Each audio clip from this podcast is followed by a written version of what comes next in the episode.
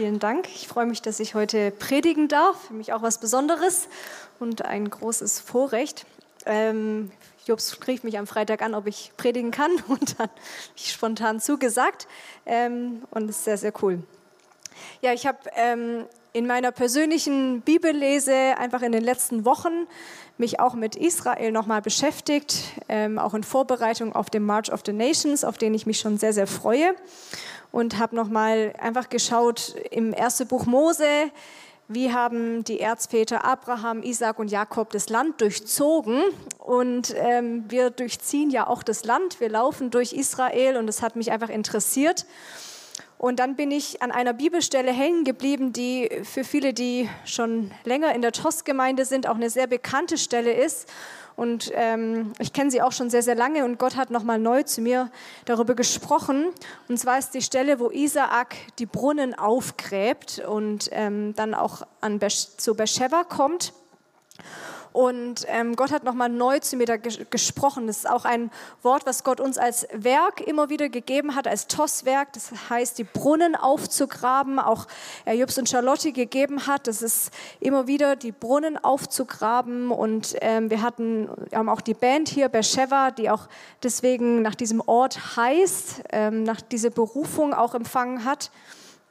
Und ähm, ich habe angefangen, noch mal im Urtext diesen Bibeltext zu lesen und zu schauen, was, wie heißen diese Brunnen eigentlich, was, was steht da. Und Gott fing durch diese auch Worte noch mal neu an, zu mir darüber zu reden, was es heißt, auch Brunnen zu graben. Und ich glaube, dass es einerseits was ist, wo er zu uns darüber spricht, was er machen möchte durch den March of the Nations, was er in Israel machen möchte, aber auch zu dir ganz persönlich. Und vielleicht denkst du, Brunnen graben ist jetzt brauchst jetzt keinen vielleicht in deinem Garten, ich weiß es nicht. ähm, was hat das mit dir persönlich zu tun? Und um das zu verstehen, schauen wir uns erstmal die Bedeutung an. Was bedeuten denn Brunnen in der Bibel? Wo kommen die denn vor? Und ich habe da nochmal geschaut in der Vorbereitung. Und in der Bibel sind Brunnen immer Orte der Begegnung mit Gott. Immer wieder begegnen dort Menschen Gott. Das ist der Ort, wo Abraham Gott begegnet. Das ist der Ort, wo Hagar Sie sagt, es ist der Ort, wo Gott, der mich sieht. Sie hat dort eine Begegnung mit Gott. Aber genauso Jesus, der am Brunnen sitzt, die Frau, die ihm dort begegnet.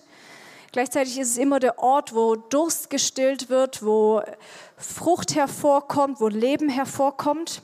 Und es ist auch ein Bild für Beziehung. Ähm, Im Hohelied wird es immer wieder verwendet. Das ist die Beziehung, die reine Beziehung zwischen Mann und Frau, auch für Ehe und auch im übertragenen Sinne für Gemeinde und Gott, die Beziehung, die Gott führt mit der Gemeinde, ähm, weil es bedeutet, dass ich nur aus einem Brunnen trinke, dass ich nicht viele Partner habe, und, sondern dass Ehe etwas ist, was wie ein Brunnen ist, aus dem man gemeinsam trinkt und genauso Gott die Beziehung zwischen Gott und der Gemeinde, Gott genauso sieht. Und in dieser Stelle geht es aber nicht nur um einen Brunnen, an den wir kommen und Wasser schöpfen, sondern es geht wirklich darum, Brunnen zu graben. Und wenn ich einen Brunnen grabe, ist es Ausdruck meines Hungers, von Durst nach Gott. Und ähm, ist es ein, ein, ein Ausdruck des Hungers nach dem Heiligen Geistes, der das lebendige Wasser ist. Ich fange an, meine Beziehung zu Gott aufzubauen und es ist richtig ein Akt des Glaubens, ja, weil ich fange an, Brunnen zu graben. Und mit dieser Einleitung gehen wir mal in die Stelle rein, ähm, weil wir sehen hier Isaak, der Brunnen gegraben hat.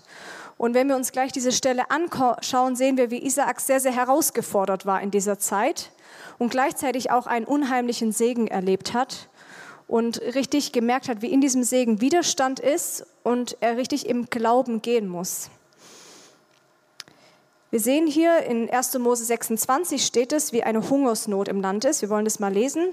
Es kam aber eine Hungersnot in das Land, Hungersnot in das Land nach der vorherigen Hungersnot, die zu Abrahams Zeiten gewesen war.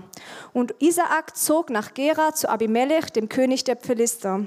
Da erschien ihm der Herr und sprach, reise nicht nach Ägypten hinab, sondern bleibe in dem Land, das ich dir nennen werde. Sei ein Fremdling in diesem Land und ich will mit dir sein und dich segnen. Denn dir und deinem Samen will ich alle diese Länder geben und will den Eid bestätigen, den ich deinem Vater Abraham geschworen habe.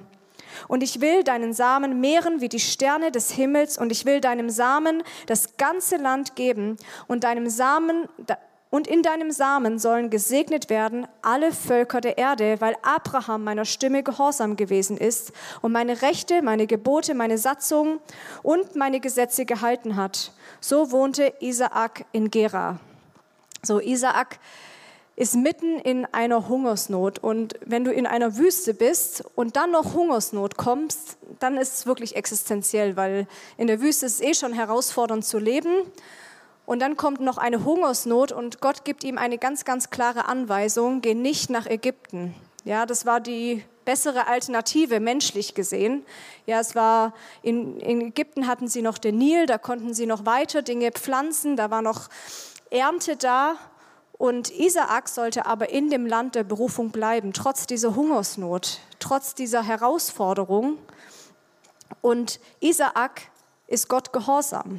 Isaak hat gelernt von seinem Vater, von seinem Vater Abraham, der Vater des Glaubens, gehorsam zu sein und sagen, okay, wenn Gott es sagt, dann tue ich das. Und Gott kann diesen, dieses Versprechen, was er Abraham gegeben hat, mit ihm bestätigen. Das heißt, und dann macht er mitten in dieser Hungersnot, ich finde schon einen erstaunlichen Akt des Glaubens.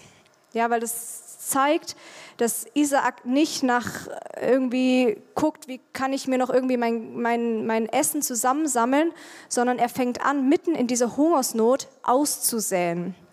Und wir lesen da weiter in Vers 12. Und Isaak säte in dem Land und erntete im selben Jahr hundertfältig, denn der Herr segnete ihn. Und der Mann wurde reich und immer reicher, bis er überaus reich war. Und er hatte Schaf- und Rinderherden und eine große Dienerschaft. Also mitten in einer Hungersnot sät Isaak aus und es ist nicht so, dass er erst in ein paar Jahren dann da erntet, sondern im selben Jahr der Hungersnot erntet Isaak hundertfältig. Das ist ein Riesenwunder, was da passiert. Er erlebt unglaublichen Segen Gottes. Und die Bibel hat gar, nicht genug Reichworte, um auszudrücken, wie reich Isaak war. Ja, es ist immer so eine Steigerung, immer reicher und überaus reich. Ja, also so eine, man konnte gar nicht mehr beschreiben, wie reich er war, weil er so ein Reichtum und Segen erlebt hat. Und man könnte denken, wow, coole Geschichte, nice, er erlebt Segen in der Hungersnot und jetzt geht es doch Isaak gut und es ist doch gut, dass er nicht nach Ägypten hinabgezogen ist. Und Gott bestätigt doch das, was er gesagt hat. Aber Isaak erlebt in dieser Zeit einen unheimlichen Widerstand. Und vielleicht lebst du selber in einer Situation, wo du sagst, eigentlich sehe ich den Segen Gottes, Gott spricht über Berufung, Gott segnet dich auch, segnet erste Glaubensschritte, aber du merkst plötzlich, da ist Widerstand. Irgendwie gibt es da Dinge, die dir das nicht erlauben wollen, dass du in der Berufung lebst. Dann sag, kann ich dir sagen, dass du in einer sehr ähnlichen Situation bist, wie sich Isaak jetzt befindet. Weil wir lesen mal weiter in Vers 14b. Um diesen Reichtum beneideten ihn die Philister. Alle Brunnen aber, die die Knechte seines Vaters Abrahams, seines Vaters Zeiten gegraben hatten, hatten die Philister verstopft und mit loser Erde gefüllt. Und Abimelech sprach zu Isaak, geh fort von uns, denn du bist uns viel zu mächtig geworden.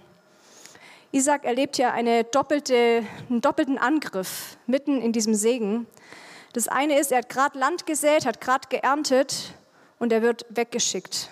Ja, er wird gesagt, geh weg von uns, du bist uns zu mächtig geworden. Und wir müssen verstehen, Abimelech war jemand, der hatte mit Abraham schon einen Bund geschlossen. Eigentlich gab es da schon einen Friedensbund zwischen Abimelech und Abraham. Und eigentlich würde man denken, der lässt jetzt Isaak da auch wohnen. Aber er fängt an, beängstigt zu werden von dem Segen, den Isaak erlebt. Und das Zweite ist, dass die Philister, die Bewohner des Landes, neidisch werden. Sie werden neidisch, sie haben Missgunst und sie machen etwas, dass sie die Brunnen seines Vaters verstopfen. Die Brunnen. Und wofür stehen diese Brunnen Abrahams? Bärbel hatte schon erzählt, es sind die Brunnen des Glaubens, weil Abraham war der Vater des Glaubens. Sie hat schon in der Opferpredigt erzählt, wie er in dieser Wüste gelebt hat. Ich habe euch auch ein Bild mitgebracht, wie so ein Brunnen aussehen kann, so mitten in der Wüste. Da merkt man, wie sehr man das braucht ob ihr es habt, genau. Also es ist einfach, das Wüste und da ist ein Brunnen. Und wenn so ein Brunnen verstopft wird, dann gibt es da nicht mehr viel übrig. Und so ging Isaak eigentlich durch eine geistliche Wüste oder auch durch eine existenzielle Wüste. und er war vertrieben und die Brunnen seines Vaters waren verstopft. Und die Brunnen stehen für diesen Glauben, den er eigentlich schon gesehen hat. Und jetzt war die Frage, wie geht Isaak mit dieser Situation um? Isaak macht etwas sehr Schlaues. Er bleibt nicht stehen, er stagniert nicht, sondern er geht weiter. Und wenn wir mit Jesus leben, wenn du den Heiligen Geist in dir hast, kann ich dir sagen, Gott bleibt nie stehen. Bei Gott gibt es keine Stagnation. Wenn du stehen bleibst, stagnierst, aufgeben ist keine Option eigentlich bei Gott, weil Gott ist immer der, der einen Ausweg hat. Und wenn du stagnierst, dann ist eigentlich wie der Tod im Topf, dann ist es ein Ausdruck des Unglaubens. Dann sagst du Ja dazu, dass die Brunnen des Glaubens verstopft sind und lässt es brach liegen. Aber Isaak ist nicht verharrt. Isaak suchte Gott Isaak hat angefangen, den Weg zu gehen, sagen, Gott, ich gehe jetzt und fange an, diese Glauben neu aufzugraben. Und er fängt an, diese verstopften Brunnen des Glaubens aufzugraben. Und es bedeutet, wenn du merkst, dass Widerstand in deinem Leben, wie vielleicht Isaak erlebt hat, dass Unglaube, der gekommen ist, da sind Dinge, die zugestopft wurden, glaube ich, dass Gott dich heute ruft, neu diesen, diese Brunnen aufzugraben, dass sie zu Brunnen des Glaubens werden. Bei Isaak geht auf den Wegen seines Vaters. Das lesen wir in Vers 17. Da zog Isaak fort und lagerte sich im Tal Gera und wohnte dort. Und Isaak ließ die Wasserbrunnen aufgraben, die sie zu Zeiten seines Vaters Abrahams gegraben hatten und die die Philister nach dem Tod Abrahams verstopft hatten. Und er nannte sie mit demselben Namen, mit denen sein Vater sie benannt hatte. Wir sehen hier, Isaak hatte schon vorbereitete Brunnen seines Vaters und ich glaube, das waren wirklich hammergeistliche Brunnen, die er da aufgegraben hat. Und wir müssen selber lernen, diese geistlichen Brunnen aufzugraben und an diesem Abrahamsglauben anzu, anzuhängen und, und diese Brunnen in unserem eigenen Leben aufzugraben. Aber es gibt auch, viele von uns kommen vielleicht aus nicht christlichem Elternhaus oder ich komme aus christlichem Elternhaus, aber trotzdem habe ich erlebt, dass da auch Brunnen in meinem Leben gibt, aus meiner Familie, die auch keine Brunnen des Segens sind, sondern vergiftete Brunnen. Das kennt die Bibel auch. In Sprüche 25 lesen wir von vergifteten Brunnen. Und wenn du Jesus nachfolgst, dann fängst du an, dein Leben aufzuräumen, Jesus deine Sünde zu bekennen, Wiedergutmachung zu leisten. Und oft kommst du an einen Punkt, wo du merkst, da gibt es Dinge in deinem Leben, die auch mit deiner Familiengeschichte zu tun haben. Und das sind manchmal auch vergiftete Brunnen. Es gibt auch natürlich Brunnen des Segens, die darfst du graben und schöpfen, aber es gibt vergiftete Brunnen. Und diese Brunnen die müssen wir kennen, wir müssen uns mit ihnen auseinandersetzen, aber wir müssen aufpassen, dass wir nicht aus derselben giftigen Quelle wieder trinken. Was können das für Brunnen sein? Es können Brunnen der Verführung und Täuschung sein. Wenn Gift im Brunnen ist, sagt die Bibel, dann sind es Brunnen von, die aus Täuschung, aus Lüge herausgekommen sind. Und es kann sein, dass du in deiner Familie vielleicht jemand okkulte Handlungen gemacht hat, dass du selber vielleicht auch da drin warst oder dass Dinge, die wie giftig waren in deinem Leben, aber auch natürlich, wir kennen die Botschaft der Decke des Schweigens. Jobs Bittner hat dieses Buch geschrieben. Wir kennen, viele von uns waren auf diesen Decke des Schweigens Seminaren und ich kann aus eigener Erfahrung sagen, es war so wichtig, dass ich wusste, was die giftigen Brunnen meiner Vorfahren waren. Diese Brunnen des Nationalsozialismus und dass ich sie mir angeschaut habe, mich mit ihnen auseinandergesetzt habe und gesagt habe, aus diesem Brunnen möchte ich nicht mehr trinken. Aber das kann ich nicht, indem ich so tue, als ob die gar nicht da sind, weil dann trinke ich weiter daraus, sondern ich muss mich damit auseinandersetzen. Aber das können auch Gedankengebäude sein, vielleicht auch Gedankenmuster deiner Familie.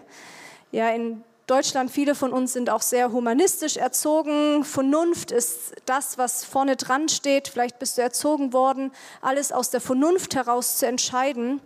Aber weißt du, Vernunft ist immer was, was nicht mit Glaube zusammenspielt, weil es immer gegen Glaube geht, weil es immer aus der Vernunft heraus deine Entscheidungen zu fällen.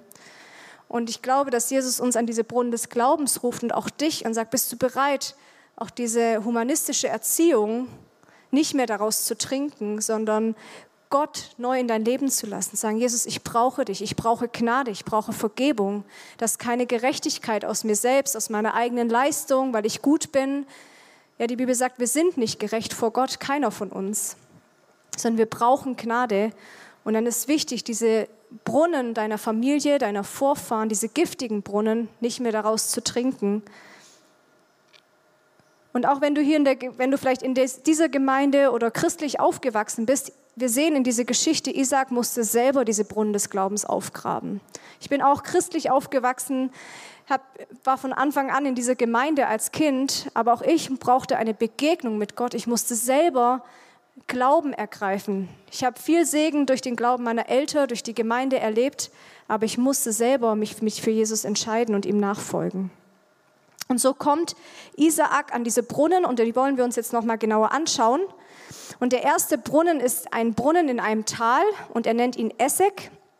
Und wir lesen mal die Stelle ab Vers 19. Auch gruben Isaaks Knechte im Tal und fanden dort einen Brunnen lebendigen Wassers. Aber die Hirten von Gera stritten sich mit den Hirten Isaaks und sprachen, das Wasser gehört uns. Da nannte er den Brunnen Essek, weil sie dort mit ihm gestritten hatten. Und wir sehen, da kommt Streit auf an diesem Brunnen. Und Essek, das ist ein Wort, das bedeutet nicht nur Streit, sondern es bedeutet auch Beschäftigung, Anstrengung, Arbeit, Last, Mühe. Das heißt, vielleicht kennst du das, du machst was und ständig ist da Streit und Ärger und es ist für dich unheimlich anstrengend, diese Dinge zu tun. Dann ist es wie dieser Brunnen Essek, den Isaak da erlebt. Und dieses Tal steht auch für, für Kämpfe, die wir haben, für Krisen, in denen wir sind, für Krankheit, für Nöte. Und es macht uns Mühe. Ja, Krankheit, Dinge, die aufkommen, das macht Mühe, das ist anstrengend. Oder vielleicht bist du auch jemand, der sich schnell beschäftigen lässt in Gedanken, Gedankengebäude hat, nonstop. Bei dir hört es gar nicht auf mit Nachdenken und du kannst dich, kommst gar nicht zur Ruhe. Ja, oder auch so, können es auch einen schwäbischen Brunnen nennen, ja, Beschäftigung, Schwaben sind immer beschäftigt.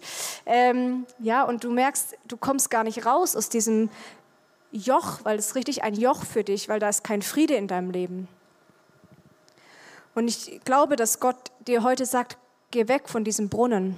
Aber was Isaak gemacht hat, der hat nicht angefangen, sich da mit denen auseinanderzusetzen und zu verwickeln zu lassen und immer mehr und ich versuche trotzdem noch mein Wasser da jetzt zu kriegen, was ich da geschöpft habe, sondern er geht weiter, er geht zum nächsten Brunnen.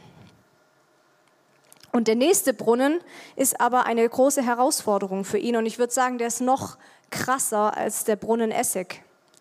Der nächste Brunnen ist auch ein Brunnen von Streit. Und da gibt es nur einen Vers dazu, Vers 21. Da gruben seine Knechte einen weiteren Brunnen, um den stritten sie auch. Und darum nannten sie ihn Sidna. Und Sidna hat eine sehr starke Bedeutung, weil Sidna ist nicht nur einfach so ein bisschen Streit und so ein bisschen Auseinandersetzung, Diskussion, sondern Sidna bedeutet eigentlich Anklage und Widersacher. Und vielleicht Erkennen manche von euch schon den Zusammenhang? Aus dem Hebräischen her ist es die gleiche Wurzel wie Satan. Und Isaak erlebt hier nicht nur einen, mal eine Beschäftigung, sondern bei diesem Brunnen erlebt er eigentlich eine satanische Auseinandersetzung mit Streit. Ja, da ist ein Streitgeist, der plötzlich da ist, der ihn richtig einschüchtern möchte. Und vielleicht hast du das auch schon in deinem Leben erlebt oder erlebst es gerade, wie du in deiner Berufung leben willst, wie du das Land durchziehst, wie du eigentlich Gott gehorsam bist. Und da kommen Widerstände, die, fast die eigentlich satanisch für dich sind, die du gar nicht mehr greifen kannst. Und weißt du, in so einer Situation, das habe ich auch schon erlebt, da musst du dich entscheiden. Ziehe ich mich jetzt zurück? Versuche ich da irgendwie so einen Balanceakt zu machen? Irgendwie, da ist irgendwie, ich versuche die Dinge zusammenzubringen von dem, was der sagt und was irgendwie hier im Reich Gottes läuft. Ich versuche irgendwie, dass da Friede ist, aber aus eigener Kraft. Oder bist du bereit, diesen satanischen Angriff auch zu widerstehen und weiterzugehen? Und es ist manchmal wirklich herausfordernd. Ja, manchmal erlebst du satanische Angriffe und es ist herausfordernd. Das schüchtert dich ein. Ich habe das selber erlebt, wie aus nächster Leuten, die mir sehr, sehr nahe standen, viele Angriffe kamen, satanische Angriffe. Und ich musste mich entscheiden, versuche ich irgendwie die Dinge auszuarrangieren, versuche ich das irgendwie zu balancieren in meinem Leben. Das wird sehr anstrengend auf Dauer, das kann ich dir sagen. Und es verletzt natürlich auch solche, solche Angriffe, ja. Aber ich habe gemerkt, Jesus bittet mich, auf ihn zu schauen und ihn weiter zu lieben und weiter zu gehen und diesen, diese Brunnen weiter aufzugraben und nicht aufzuhören. Und ich ermutige dich heute, wenn du das erlebst, lass dich nicht einschüchtern, weil da gibt es einen Feind, der möchte nicht, dass du in deiner Berufung lebst. Da gibt es jemand, der alles dran setzt, um dich davon abzuhalten, so wie Isaak das erlebt hat. Der versucht, deine Brunnen immer wieder zu verstopfen. Der versucht, daraus ein Streitthema zu machen. Der versucht, daraus dich zu entmutigen. Und ich kann dir sagen, Jesus hat ein Land der Berufung für dich und du wirst den Sieg darüber sehen, aber du musst auf ihn schauen, du musst weitergehen. Und ich habe und ich möchte noch eine Geschichte erzählen aus meinem Leben. Viele von euch kennen die auch schon, aber ich glaube, dass Gott noch mal sprechen möchte. Ich tanze hier seit inzwischen über zwölf Jahren in unserer Tanzgruppe Jeschua's Call. Viele von Ihnen sind gerade auf dem Marsch des Lebens. Und als ich damals in Jeschua's Call kam, hat Gott sehr, sehr eindeutig über diese Berufung gesprochen. Ich habe das nicht gemacht, weil es irgendwie so ein nettes Hobby war, mit einer Tanzgruppe zu tanzen und sich wöchentlich zu treffen und dann macht man ein bisschen Sport. Darum ging es nicht. Das hätte ich auch in der Tanzschule haben können. Sondern Gott hat vorher mein Herz sehr, sehr stark auch gereinigt und vorbereitet. Und dann hat Gott hier auch zur Leiterschaft gesprochen und ähm, wurde gefragt, ob ich in Jeschuas Call kommen darf. Und ich äh, will, das war für mich ein großes Vorrecht. Und ich wusste, wenn ich in diesem Tanzteam bin, das ist nicht nur einfach, ich mache das jetzt, sondern das ist Berufung, die Gott mir gegeben hat. Und es ist ein Vorrecht, in diesem Dienst zu sein. Wir haben, waren schon viel in Israel, haben viel Holocaust-Überlebenden gedient mit Tanz, waren in verschiedenen Nationen unterwegs auf Märschen des Lebens. Es war, wir haben aber auch schon in Gebet prophetisch gedient im Tanz. Und es ist immer wieder ein Punkt, wo ich wusste, ich, das ist Berufung, wenn ich da reingehe. Und ich hatte schon früh als Kind chronisches Asthma und ich war dann in dieser Phase kurz davor, meine Medikamente komplett abzusetzen, weil es so gut lief. Und ich war richtig happy darüber. Und dann mit dem Tag, dass ich in Jeschuas Call kam und es wirklich mein Dienst wurde und ähm, ich gesagt habe, ja, ich bin da drin und mit diesem Tag ist meine Lunge zusammengebrochen.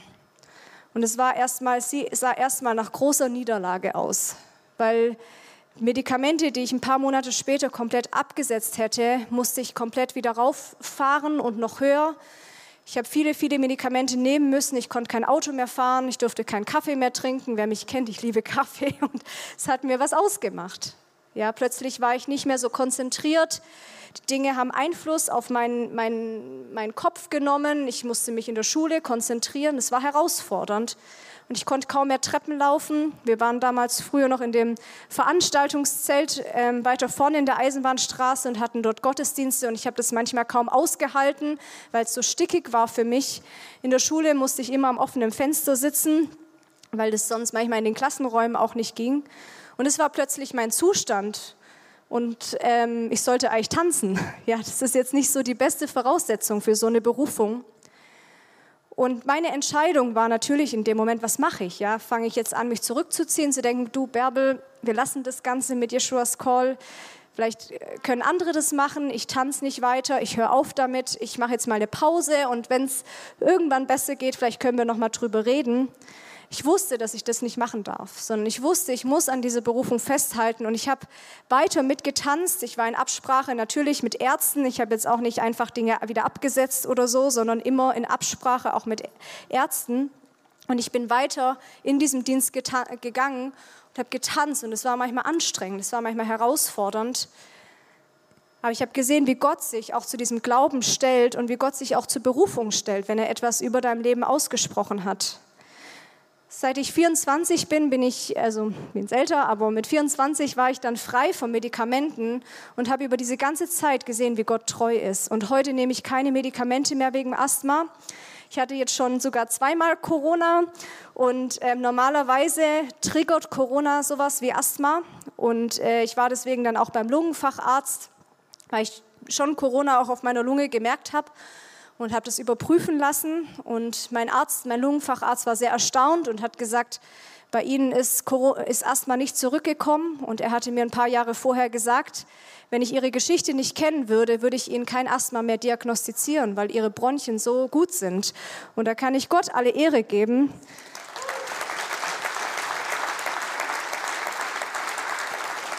Weißt du, Gott ist treu und wenn er zu dir sagt, hey, du hast eine Berufung, dann geh darin, auch wenn du solchen Widerstand erlebst. Widerstand, der eigentlich überhaupt nicht danach aussieht, dass es funktionieren kann.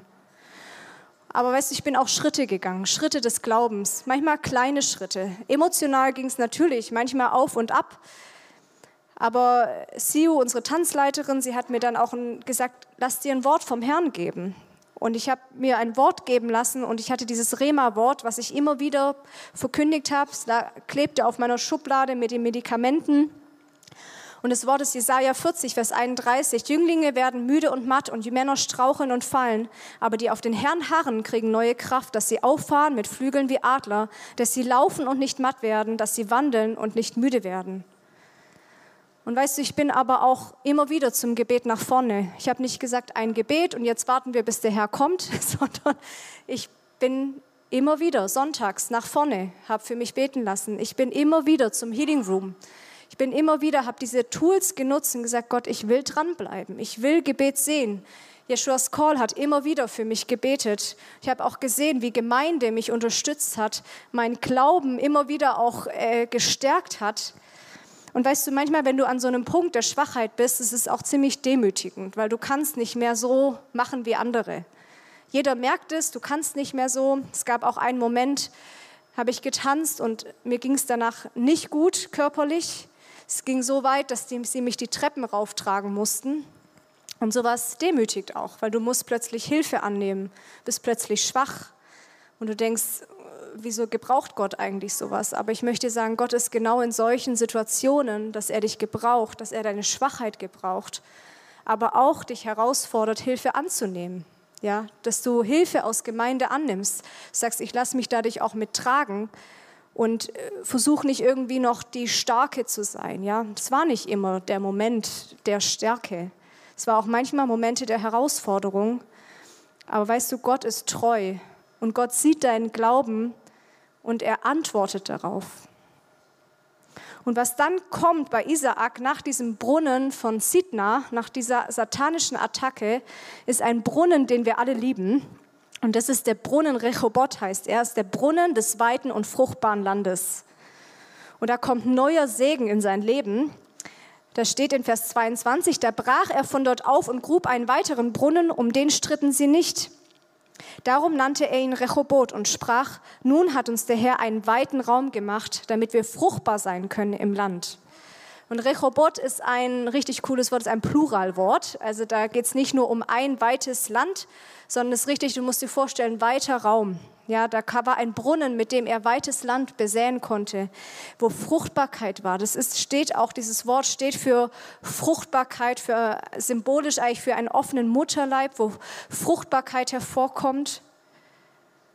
Und Gott gibt hier plötzlich Grundlage für neuen Segen, für neue Frucht. Aber was mich beeindruckt, und Gott möchte uns diesen Segen geben, wir sehen, Gott möchte Isaak überschütten. Aber Isaak macht was ganz Erstaunliches, weil er bleibt auch an diesem Brunnen nicht stehen. Er sagt nicht, mir reicht der Segen, ich habe es geschafft, wir sind versorgt, jetzt kann ich hier mein Leben entspannen. Nein, er versucht nämlich Gott. Und ich glaube, dass wir in allem Segen, den wir auch erleben, immer wieder uns fragen müssen, suche ich noch Gott? Ist Gott mein Ziel? Ist die Begegnung mit Gott mein Ziel? Weil Isaak geht direkt weiter und er geht zu diesem Brunnen Beersheba. Und Beersheba ist der Brunnen des Bundes. Und wir sehen, wie Isaak es wichtiger ist, den Bund und die Begegnung mit Gott zu suchen, als nur den Segen zu genießen. Und er genießt den Segen mit Sicherheit, aber er geht und sucht Gott.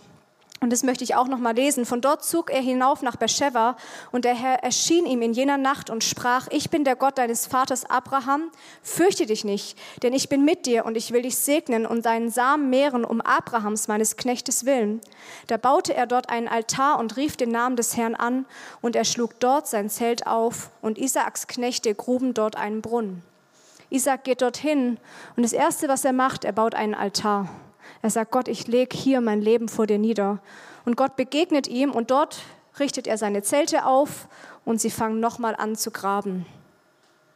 Und danach passiert was total Erstaunliches, weil Abimelech kommt zu Isaak, der ihn vorher vertrieben hat. Abimelech hat Isaak vertrieben und er kommt an diesen Ort und sagt, ich möchte neu ein Bund des Friedens mit dir schließen. Plötzlich kommen die Feinde zu Isaak und sagen, wir anerkennen den Bund Gottes mit dir und wir schließen Frieden. Und plötzlich kommt Frieden. Es ist nicht nur Segen, sondern da ist Frieden in seinem Leben, da ist Frieden in seiner Situation und sogar Frieden für Abimelech steht. Und Abimelech ging mit, ging mit Frieden weg. Und ich glaube, ich habe es auch schon gesagt, Gott spricht auch zu mir über den March of the Nations. Wir sehen, wie Israel immer wieder Widerstand erlebt, immer wieder Auseinandersetzungen. Und wir haben in diesem Jahr schon so viel in den Medien und Nachrichten gehört, wo viele Menschen gestorben sind, weil Anschläge waren in Israel. Ich glaube, dass es auch satanische Angriffe auf das auserwählte Volk ist. Aber ich glaube, dass Gott Israel immer wieder neu, wie er Isaak das bestätigt hat, ihre Berufung bestätigt und sagt, das ist euer Land. Ich habe euch berufen. Ich bin der Gott Abrahams, Isaaks und Jakobs. Und dass wenn wir nach Israel gehen als die Nationen, dass wir wie Abimelech nach Israel gehen und dass wir sagen, wir wollen einen Bund neu schließen. Weißt du, unsere Vorfahren haben Israel vertrieben, haben die Juden vertrieben, in allen möglichen Nationen, in Deutschland im schlimmsten Maß mit dem Holocaust. Aber wir gehen jetzt wieder hin und sagen, wir schließen einen Bund. Und ich glaube, dass Gott mit Frieden kommt, dass Gott Frieden geben möchte in die Herzen in Israel, in die Herzen der Israelis, aber auch in dein Leben. Und weißt du, vielleicht fragst du dich, dass, äh, wie kann ich an diesen Ort kommen? Und ich glaube, dass Gott dich heute an diesen Ort Beersheba führt, an diesen Ort des Bundes. Und selbst wenn du Stürme erlebst, er mit Frieden in dein Leben kommt.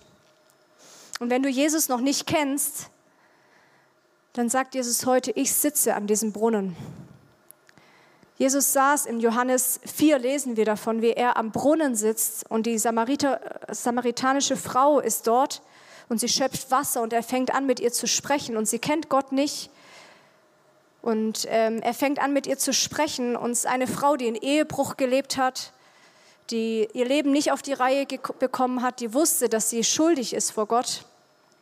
Und an diesem Brunnen wird es alles offenbar. Aber Jesus sagt zu ihr, Wer aber von dem Wasser trinkt, das ich ihm geben werde, den wird in Ewigkeit nicht dürsten, sondern das Wasser, das ich ihm geben werde, wird in ihm zu einer Quelle von Wasser werden, das bis ins ewige Leben quillt. Jesus sagt, ich schöpfe dir heute Wasser. Vielleicht warst du durstig, vielleicht hast du dein Leben lang gesucht nach Gott, vielleicht bist du auch über TOS TV zugeschaltet und sagst, eigentlich habe ich mich immer gesehnt. Vielleicht bist du sogar von Beziehung zu Beziehung geschlittert. Du hast Liebe und Anerkennung gesucht. Vielleicht hast du auch einfach gesucht, dass dich jemand sieht. Ich sag dir, Gott sieht dich heute und er kommt und er schöpft dir Wasser ewigen Lebens. Er kommt in dein Leben. Und er möchte heute dir Sieg geben. Er möchte heute dir Rettung geben. Er möchte dir ewiges Leben geben.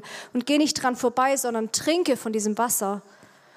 Und sei auch bereit, dass Jesus das aufdeckt, was in deinem Leben schiefgelaufen ist. Wir müssen dazu auch Ja sagen. Ich habe selber mit ich habe erzählt, ich bin christlich aufgewachsen, mit sieben Jahren zum ersten Mal mein Leben gegeben. Und als Teenager habe ich noch mal eine Entscheidung für Jesus gefällt und ich musste umkehren zu ihm. Weißt du, jeder von uns hat Schuld und Sünde in seinem Leben und ich musste die bekennen. Da war Rebellion in meinem Leben, da war Stolz in meinem Leben und ich wusste, ich musste es bekennen, um zu Jesus zu kommen. Und ich ermutige dich heute, das zu machen, sagen, Jesus, ich bin schuldig geworden vor dir, aber ich komme und trinke und da ist keine Verurteilung, sondern da ist Gnade, die Gnade des Kreuzes. Und Jesus möchte dir heute so persönlich begegnen. Aber vielleicht bist du auch an diesem Brunnen und du sagst, da war wie ein Streit in meinem Leben, da war Anstrengung und Mühe in meinem Leben, da sind Krisen und Nöte. Ich glaube, dass Jesus heute dich herausfordert, neue Brunnen zu graben aktiv zu werden. Nicht, nicht jetzt zu denken, oh, jetzt warte ich, bis irgendjemand mal wieder da was macht, sondern selber aktiv zu werden. Ich fange an, die Brunnen zu graben und ich fange an, Gott zu suchen. Und ich möchte einfach uns so einladen, dass wir gemeinsam aufstehen. Ich möchte einfach beten. Jesus, ich danke dir, dass du derjenige bist, der Wasser schöpft in Fülle.